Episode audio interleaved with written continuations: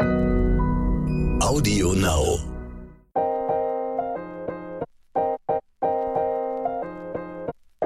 Neon Unnützes Wissen. Der Podcast, den man nie mehr vergisst.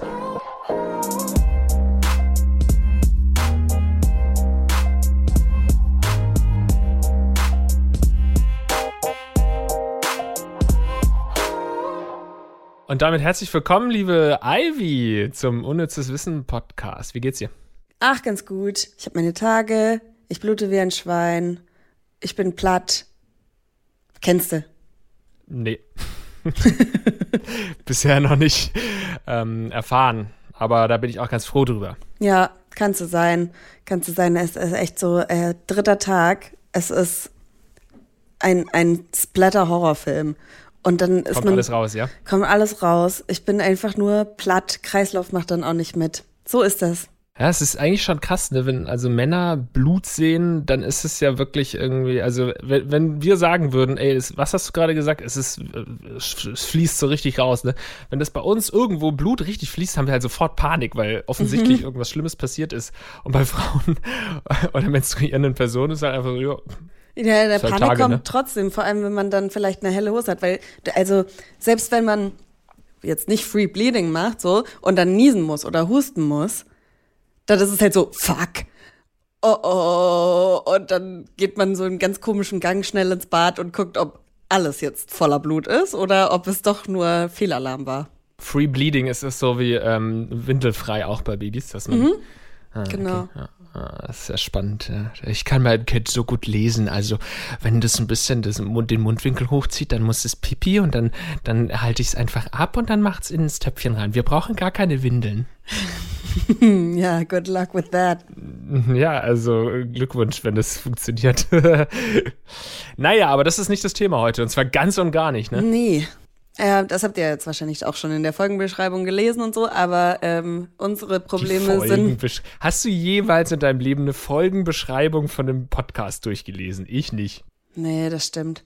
Ich gebe mir auch immer nicht so viel Mühe bei unseren Folgenbeschreibungen, muss ich ehrlich zugeben. Manchmal, also manchmal hat es, hat es auch Phil immer geschrieben, jetzt schreibt Luisa manchmal, aber wenn ich schreibe, dann ist es immer nur so, ja, äh, hört euch mal an. Kann, kann ich nicht beurteilen, weil ich es noch nie gelesen habe. aber der Titel, schon, den ja. Titel liest man ja. Und Ja. Äh, da steht ganz groß Krieg und da sind unsere Beschwerden, die wir ja so haben, aktuell sowas von out of place irgendwie. Wenn man, es ist einfach ganz komische Zeit.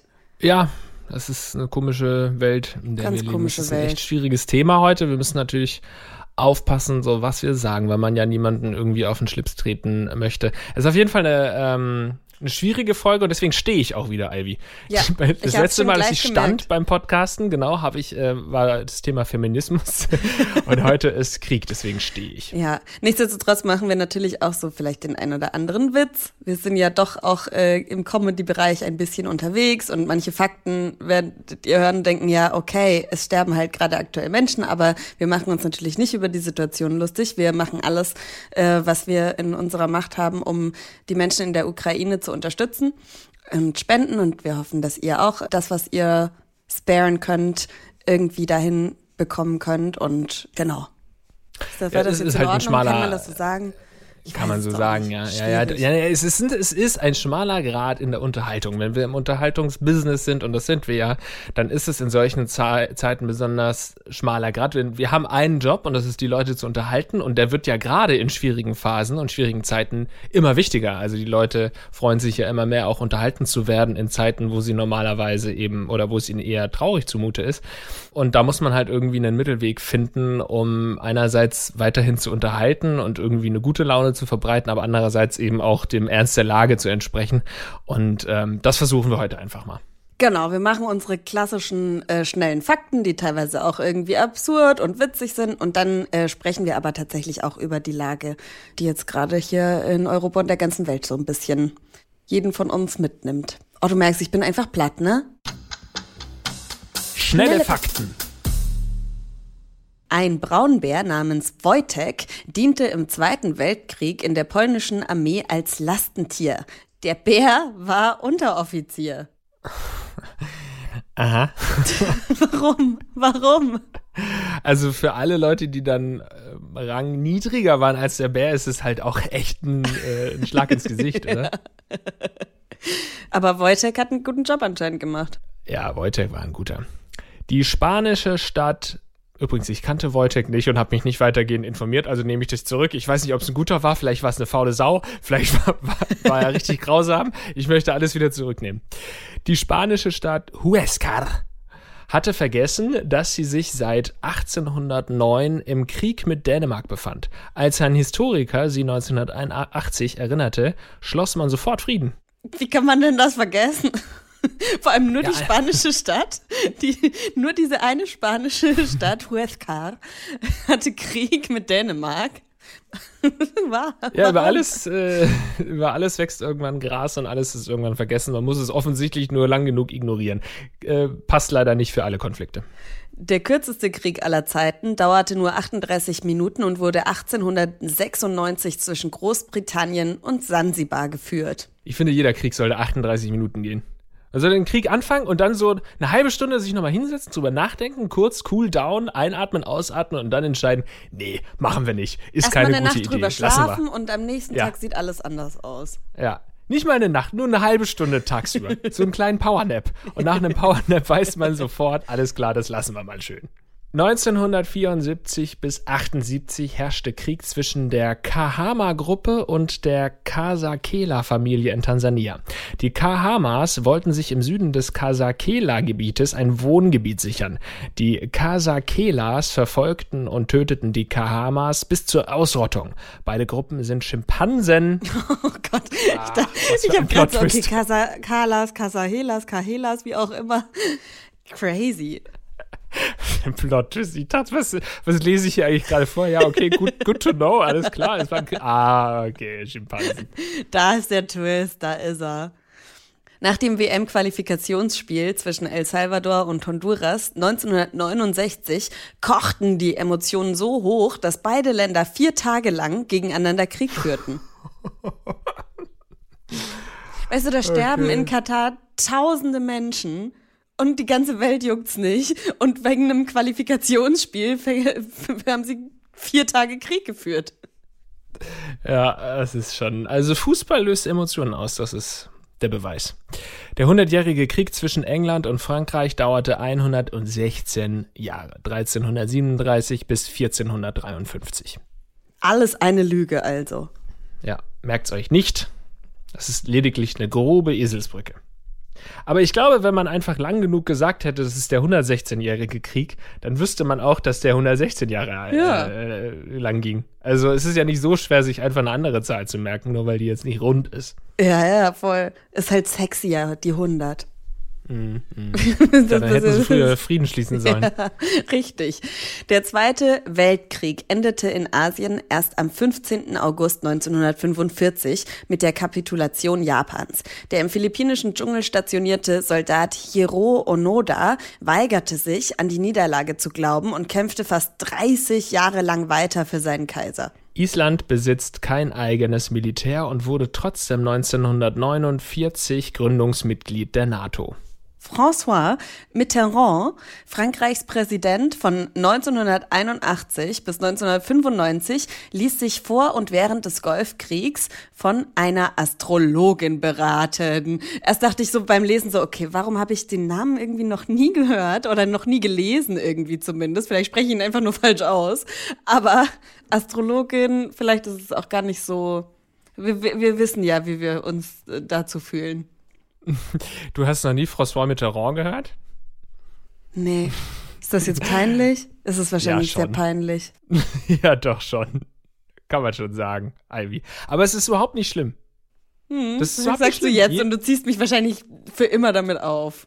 Gerade so, so wichtige Menschen sollten vielleicht jetzt nicht sich von einer Astrologin beraten lassen. Nee, keine gute Idee. Vielleicht müsste man das auch mal Herrn Putin sagen. Vielleicht ist da ja sowas mit irgendwie im Spiel, dass der so, so Banane ist. Das weiß keiner. Das weiß keiner. Die Heilige Schar war eine Spezialeinheit der thebanischen Streitkräfte, die ausschließlich aus homosexuellen männlichen Paaren bestand. Man erhoffte sich damit einen größeren Zusammenhalt der Soldaten, da diese alle versuchen würden, ihren Partner zu retten. Geil. Was? Weil die, weil die ja alle auch dann zusammen sind, oder was? Das Ganze her. Die sind alle, die bumsen alle, weil Homosexuelle, die bumsen ja alle miteinander, oder was steckt brauch, da dahinter? Nein, nein, nein, du brauchst ja nur eine Person, die du, die du nicht sterben lassen möchtest. Dann hat jeder einen, auf den er aufpasst. Es ist äh, sehr, sehr weirder Fakt auf jeden Fall, aber man lernt nie aus. Ich glaube, was man da auch noch dazu sagen muss, es war tatsächlich ähm, relativ erfolgreich, aber auch weil es einfach Berufssoldaten waren und nicht irgendwie Leute, die sie halt aus Mangel an, an, an einem Heer zusammengesammelt hat, sondern es waren alles Berufssoldaten, die sich committed haben und Idealen, von, von Idealen motiviert waren. Ich, vielleicht ist das auch noch wichtig an dieser Stelle zu sagen. Ich, also, es, es hat auf jeden Fall, äh, hat mich das motiviert, da mal ein bisschen näher noch in die Recherche zu gehen. Das interessiert mich sehr. Das waren schon unsere schnellen Fakten, Lars. Ja, wir sind ja natürlich auch, muss man dazu sagen, keine Experten, was sämtliche Kriege auf der Welt angeht. Und deswegen ist es auch immer schwierig, sich dazu zu äußern. Ne? Man hat ja gerade so in der jetzigen Zeit, würde ich sagen, immer so den Drang auch, sich zu den Themen zu äußern, weil es einfach so ähm, omnipräsent ist und man, die, Social, sozialen Medien sind voll davon, das Fernsehen ist voll davon und so. Man kann ja dem gar nicht entkommen. Und früher oder später entwickelt man dann auch eine Meinung und will die auch irgendwie kundtun. Und ich finde das teilweise schon auch ziemlich bedenklich und so auf Twitter, dass jeder irgendwie jetzt auf einmal, keine Ahnung, der absolute Militärexperte ist und dann da Dinge vorschlägt. Auf der anderen Seite verstehe ich das auch total. Weißt du, so dass man halt irgendwie so den Drang hat, irgendwas zu kommunizieren und sich mit anderen Leuten auszutauschen. Ich glaube, das wird in solchen Zeiten einfach immer viel prägnanter. Ja, vor allem kommen dann ja auch viel Vorwürfe, wenn jemand eine große Reichweite hat, warum die Person dann vielleicht nicht äh, zu einem bestimmten Thema was sagt. Aber ich finde das halt auch, auf der anderen Seite muss man halt auch überlegen, ja, wenn das jetzt eine Beauty-Influencerin ist, dann ist ihre Kompetenz nicht da, äh, irgendwie den Krieg in der Ukraine zu kommentieren, so. Und dann sollte sie das vielleicht auch nicht machen. Absolut. Und selbst wenn man jetzt nicht Beauty-Influencer ist oder so wie ich sogar irgendwie, keine Ahnung, politisch super interessiert ist und auch das studiert hat und so, selbst da kann ich mir gar nicht anmaßen, ähm, zu gewissen Themen was zu sagen. Also ich finde schon, dass man sich, wenn man sich dann entsprechend informiert und sich so eine Meinung bildet und so und irgendwie auch ein meinungsstarker Typ ist, dass man auch mal seine Meinung kundtun kann. Das will ich gar nicht sagen. Ich glaube, ich habe das auch schon gemacht und würde das auch wieder tun. Aber man muss trotzdem immer so ein bisschen aufpassen, dass man so seine eigenen Fähigkeiten nicht vergisst, die halt dann doch, oder seine eigene ja, Expertise nicht vergisst, die ja dann doch recht gering ist. Und wenn dann irgendwie so Leute eben zu Tausenden fordern, ja, jetzt mach doch mal irgendwie den Luftraum dicht in der Ukraine und so, ohne halt wirklich hundertprozentig zu verstehen, was das bedeutet, nämlich dass dann eben die NATO auf russische Kampfjets schießen müsste und man dann eben, äh, ja, zumindest eine Eskalation irgendwie provozieren würde. Ich fand, das war so ein ganz gutes Beispiel dafür, dass irgendwie mhm. alle so ganz felsenfest überzeugt gesagt haben, das kann ja wohl nicht sein, dass wir diesen Luftraum nicht schließen. Und ähm, ja, das einfach ganz leicht irgendwie zumindest äh, hinterfragt werden könnte, wenn man sich mal informiert, was das eigentlich bedeuten würde. Und mich belastet definitiv auch so die Diskussion, die gerade am Anfang des Krieges auch verstärkt geführt wurde und so, ach jetzt äh, auf einmal interessiert euch der Krieg und so. Mhm. In Syrien geht's halt schon seit über zehn Jahren ab und so weiter. Andere Ecken ähm, der Welt geht das ab und jetzt auf einmal tut ihr so, als sei das der erste Krieg irgendwie seit Ewigkeiten. Ja, vor und, allem läuft der ja auch schon ja. seit 2014. Das darf man ja auch nicht vergessen. Das ist ja jetzt auch nichts, was am 24. Februar gestartet ist, so. Genau, also das kommt auch dazu. Und ich glaube einfach, dass ich finde das grundsätzlich immer so ein bisschen schwierig, den Vorwurf, weil das ja auch Whataboutism ist und so. Und wenn jetzt gerade ein ähm, dieser Krieg einfach besonders nahe geht, warum soll man dann das sofort unterbrechen und sagen, diese Emotion ist falsch, denn eigentlich gibt's überall Krieg. Also so dieses Whataboutism-Ding ist natürlich total schwierig. Auf der anderen Seite glaube ich, dass da auch sehr viele äh, smarte Gedanken und Diskussionen auch entstanden sind und Dinge, die man hinterfragen muss. Ich glaube, dass durchaus auch Rassismus einen, ähm, eine Rolle spielt in dieser ganzen ähm, Thematik, auch Flüchtlinge und wie, wie behandeln wir jetzt die Flüchtlinge aus der Ukraine und wie davor irgendwie aus anderen Regionen der Welt. Ich glaube, dass es eine, eine Ansammlung von verschiedenen Gründen ist, dass Rassismus nicht der einzige Grund ist, aber dass das schon auch, wenn man sich da wirklich mal kritisch selbst hinterfragt, einer der Gründe ist. Und das ist, glaube ich, wichtig, dass man darüber spricht. Ohne eben jetzt dann auf der anderen Seite so, man hat dann manchmal das Gefühl, dass dann so gleichzeitig gegen die ukrainischen Flüchtlinge irgendwie geschossen wird. So, die können ja gar nichts dafür, nee. einfach, dass davor irgendwie anders, die Flüchtlinge anders behandeln wurden. Und was ich auch noch sagen, sorry, wenn ich gerade so ein bisschen monologisiere, viele Gedanken zum Thema Krieg, die, die ich habe. Also ich verstehe nicht, wie man das nicht sehen kann, dass dieser Krieg uns natürlich in gewisser Weise, also selbstverständlich aus psychologischer Sicht, ähm, näher geht teilweise. Zumindest gibt es gute Gründe dafür. Es ist einfach sehr nah, das Ganze. Also es ist quasi vor der Haustür. Ähm, es ist auch was anderes, muss man sagen, ohne jetzt das Leid irgendwie in Syrien runterspielen zu wollen, auf gar keinen Fall. Ähm, aber natürlich ist es für uns, für, für unser Verständnis was anderes, was in Syrien vorgeht, weil wir das teilweise gar nicht verstehen, was da los ist oder auch im Jemen. Man versteht das nicht. Du, du hörst es in den Tages, in der Tagesthemen, Tagesschau und so, dass da wieder irgendwelche Rebellen angegriffen haben oder dass äh, irgendwie, keine Ahnung, die Regierungstruppen dann da wieder zurückgeschlagen haben mhm. und du verstehst gar nicht, um was es geht. Du weißt gar nicht, wer kämpft denn da jetzt überhaupt gegen wen? Dann sind es ja oft auch so Stellvertreterkriege, dass dann da irgendwie, keine Ahnung, die äh, Vereinigte Arabische Emirate oder so hat da die äh, Finger mit im Spiel und USA und die Türkei und Syrien, Russland dann und du weißt überhaupt gar nicht, um was es geht. So, wer ist denn jetzt dieser Rebell und so? Und dann stumpft man einfach irgendwann ab, glaube ich, dass man eben dann regelmäßig irgendwelche da Bomben fallen sieht in diesen Regionen. Und das ist total traurig und ich kritisiere das auch. Aber es ist zumindest psychologisch erklärbar und, und verständlich, dass man da irgendwann abstumpft. Und ich glaube, dass so ein Krieg dass man das eher positiv sehen soll, dass dieser Krieg, der uns jetzt wieder irgendwie allen total nahe geht, dann uns auch vielleicht wieder ein bisschen wachrüttelt und dann wieder diese Abgestumpftheit irgendwie besiegen kann, dass man dann wirklich bei den nächsten Attacken irgendwie in Syrien doch noch mal ein bisschen anders auf die Sache schaut und dann nicht diese zynische, ekelhafte Abgestumpftheit irgendwie ähm, präsent ist.